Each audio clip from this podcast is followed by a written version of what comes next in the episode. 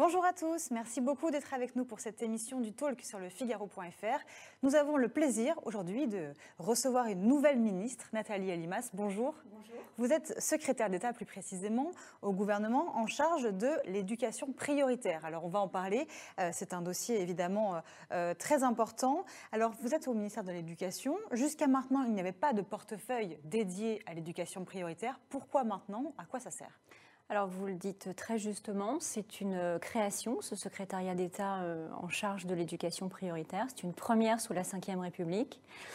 Euh, la période de confinement que nous avons traversée, cette crise sociale sans précédent et, et majeure, a révélé des failles, a révélé des fractures, des fractures sociales, des fractures numériques, des fractures territoriales et elle a révélé aussi de fortes inégalités. Mmh. Et donc, c'est pour répondre, pour faire face, lutter contre ces inégalités, que le président de la République et le Premier ministre ont décidé de la création spécifiquement de ce secrétariat d'État, qui a euh, trois objectifs euh, assez clairs plus de justice sociale, euh, plus d'égalité, et puis plus d'engagement républicain aussi chez les jeunes. On va y revenir euh, plus en détail. On se souvient qu'à l'époque euh, du confinement, le président Emmanuel Macron avait justifié euh, cette date du 11 mai qui, pouvait paraître précoce à l'époque, justement avec cet argument du creusement des inégalités scolaires. Est-ce que vous diriez que dans les zones d'éducation prioritaire précisément, les inégalités se sont creusées pendant cette période de confinement? Et comment est-ce que vous pouvez vraiment le mesurer et surtout y remédier? Alors, les inégalités se sont creusées, c'est indéniable. Ce que je veux dire, c'est que ça n'est pas exclusivement dans les zones d'éducation prioritaire. Moi, je souhaite qu'on ait un discours, qu'on ait un langage beaucoup plus ambitieux à l'endroit de ces territoires, euh, de ces zones d'éducation prioritaire. Ce n'est pas parce qu'on est dans une zone d'éducation prioritaire que les résultats sont forcément plus mauvais, que les enfants sont moins motivés, moins bons à l'école. Voilà, donc il faut absolument porter cette ambition. Pour autant, il est vrai que sur ces territoires, on assiste parfois à plus de difficultés économiques, à plus de difficultés sociales, euh, plus de difficultés, je le disais aussi, en termes de numérique notamment. Par exemple, je suis allée il y a quelques jours dans les Landes, dans un petit village, à La Bouère. On n'est pas du tout dans un quartier, on n'est pas du tout dans une zone de reconquête républicaine, on est dans un village. Et là, on a un sujet, typiquement, on est en zone blanche. Donc la fracture numérique, c'est une réalité. On est en zone grise pour la téléphonie. Et puis quand on veut aller à l'école, on dépend d'un car scolaire. Hmm. Voilà. Donc c'est extrêmement variable. Et oui, cette crise a mis en lumière ces inégalités. Et ma mission, comme je vous le disais aujourd'hui, c'est vraiment d'y remédier, d'élever le niveau général des élèves et de les amener vers la réussite. Ça passe par quoi? Est-ce que c'est un problème de moyens, de formation des enseignants? Et quels seront vos chantiers prioritaires? Alors, pour ce qui est des moyens, déjà, je ne pars pas de rien, je ne pars pas d'une feuille blanche, puisque euh, Jean-Michel Blanquer avait beaucoup œuvré jusque-là. Euh, on peut parler dans les zones d'éducation prioritaire des dédoublements de classe, mm. dédoublements des CP, des CE1. 300 000 élèves aujourd'hui sont concernés par ces dédoublements de classe. On est sur des effectifs entre 12 et 14 élèves. On va impulser euh, les dédoublements également sur la grande section de, de maternelle. On a euh, les dispositifs devoirs faits qui sont déjà en place et que l'on va pousser. Et puis il faut rappeler aussi tout ce qui a été fait pendant les vacances. Les, vacances, apprenantes, les colos apprenantes, les stages de réussite. Donc il y a déjà un certain nombre de dispositifs qui sont en place. Moi, je vais impulser ceux qui existent déjà et les renforcer. Je vais également avoir en charge le pilotage des cités éducatives. Donc les cités éducatives, en fait, c'est un dispositif, c'est un écosystème qui se met en place autour de l'élève sur les zones d'éducation prioritaire. Il faut au moins un préalable, c'est qu'il y ait un, établissement REP ou REP+. Et c'est tout un ensemble d'acteurs qui se met en mouvement autour de l'enfant jusqu'à son insertion dans la vie professionnelle sur les temps de l'école et mm. en dehors de l'école. Un problème récurrent et euh, euh, dont on parle souvent, c'est les jeunes professeurs. Euh, ils sont fraîchement diplômés. On les envoie où Généralement, justement, dans ces zones d'éducation prioritaire, là où c'est généralement difficile d'enseigner. Est-ce que vous allez changer ça? Alors, je, je, connais bien cette question. Je la connais à titre personnel parce que j'ai été enseignante et j'ai été professeur des écoles en zone d'éducation prioritaire. Donc, je sais ce que c'est. C'est vrai et ça n'est pas non plus une généralité que parfois on envoie de jeunes professeurs dans ces écoles. Ils ne sont pas non plus livrés à eux-mêmes. Il y a une équipe quand même qui est là euh, autour d'eux, bien évidemment, pour les accompagner, pour les encadrer. Donc oui, il y a de jeunes professeurs, mais pas que, et en tout cas, ils ne sont pas euh, livrés à eux-mêmes. Et puis, pour avoir été encore une fois enseignante mm. dans ces, sur ces territoires et dans ces zones d'éducation prioritaire, c'est difficile, mais c'est aussi extrêmement euh, enrichissant et formateur. Est-ce que vous avez une inquiétude concernant le décrochage scolaire? On sait qu'environ 200 000 élèves euh, par an euh, sortent du système scolaire. Est-ce que ça risque de s'aggraver? Alors, les chiffres sont d'environ 6%, on va être très clair, 6% des élèves au niveau national qui sont des décrocheurs.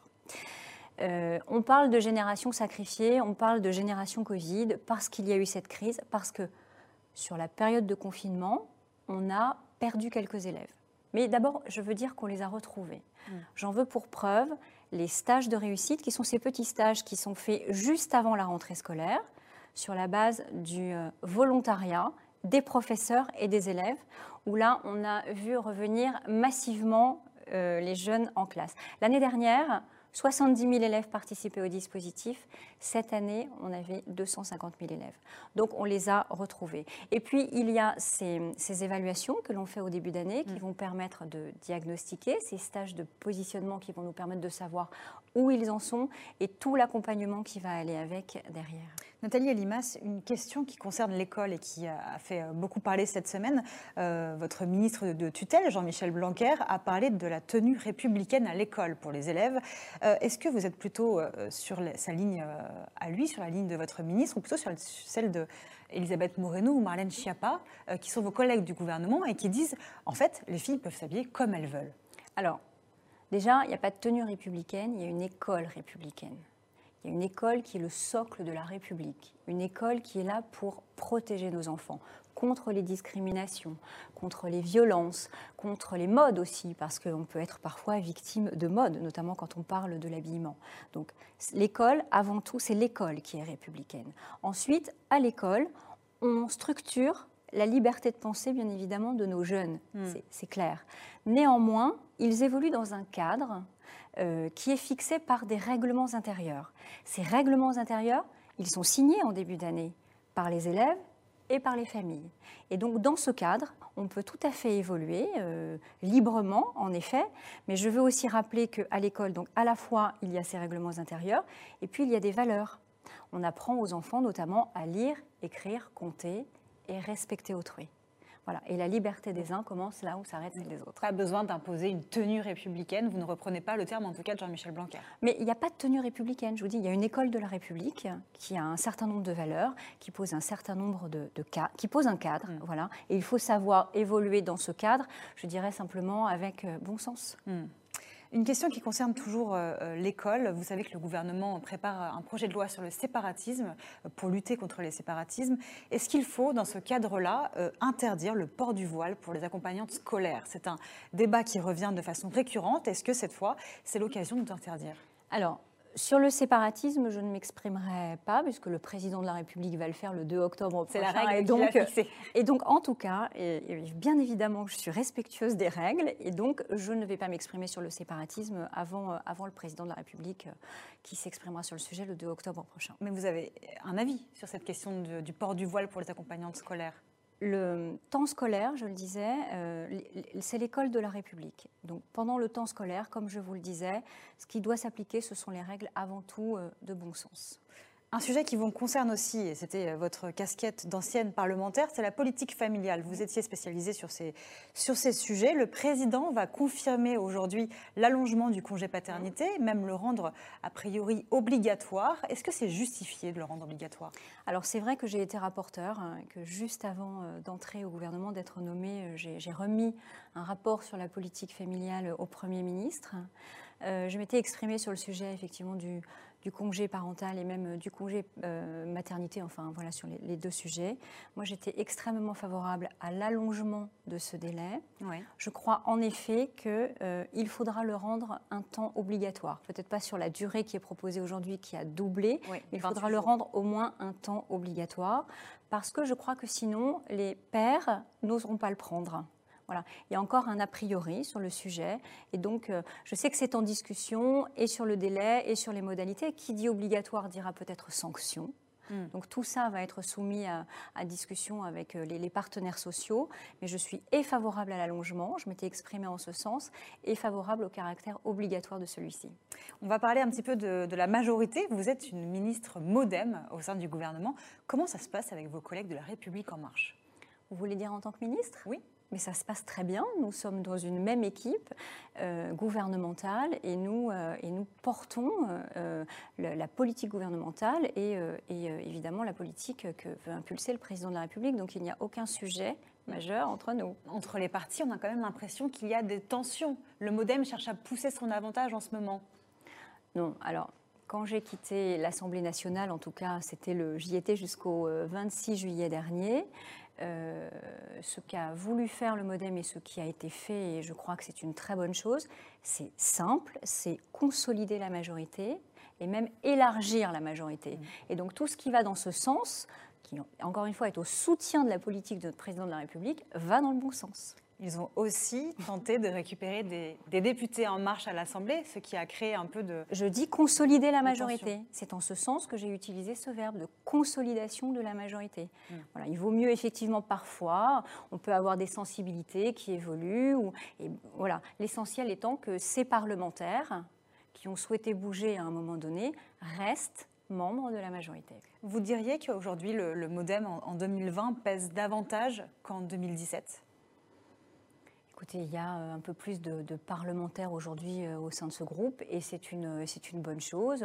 Nous sommes, nous sommes, nous avons été et nous resterons le deuxième pilier de la majorité présidentielle avec évidemment une grande loyauté, des exigences, des sensibilités parfois un petit peu différentes et comme on s'enrichit de nos différences, c'est plutôt une bonne chose.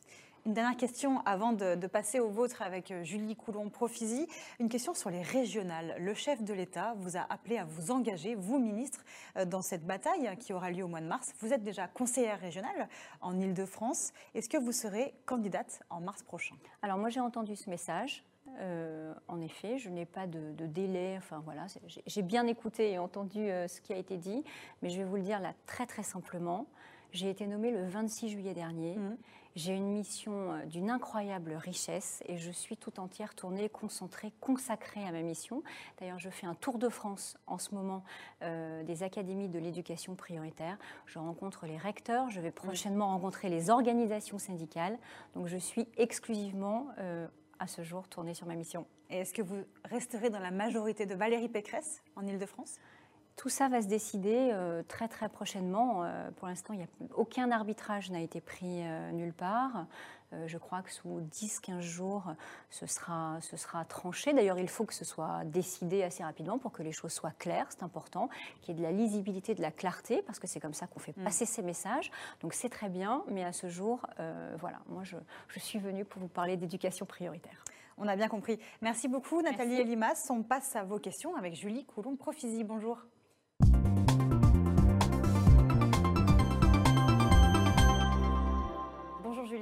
Bonjour Mathilde, bonjour Nathalie Limas. On a une première question de Fanny. Euh, vous parliez à l'instant de la tenue républicaine. Elle dit dans 50 ans, on débattra encore de l'uniforme. Euh, donc c'est une solution qu'elle propose. Est-ce que pour vous, c'est une solution euh, qu'on peut appliquer? Bah, ce n'est pas une solution, en tout cas, pour en avoir également discuté avec le ministre, ce n'est pas du tout une solution à l'ordre du jour. Je vous dis, il y, a, des règles, il y a un règlement intérieur, il y a simplement à faire appel à son bon sens, et puis partant de là, je crois que tout se passera bien. Alors, autre sujet, euh, c'est Mélanie qui s'agace sur Twitter euh, du manque des AESH, donc c'est les accompagnants d'élèves en situation de handicap euh, dans les écoles à la rentrée. C'est un problème dont vous avez connaissance, et si oui, que faire pour compenser ce manque? Alors, il y a aujourd'hui, il devait y avoir plus 4000 AESH pour cette rentrée scolaire de septembre 2020. Nous avons doublé. Nous avons doublé. Il y a aujourd'hui 8000 AESH en poste. Donc nous avons déjà euh, mis les moyens puisque nous les avons doublés. Oui, j'ai connaissance de ce problème puisque quand j'étais parlementaire, j'ai également travaillé beaucoup autour, autour du handicap. Mais en tout cas, nous faisons tout ce qu'il faut pour que l'école de la République soit toujours plus inclusive.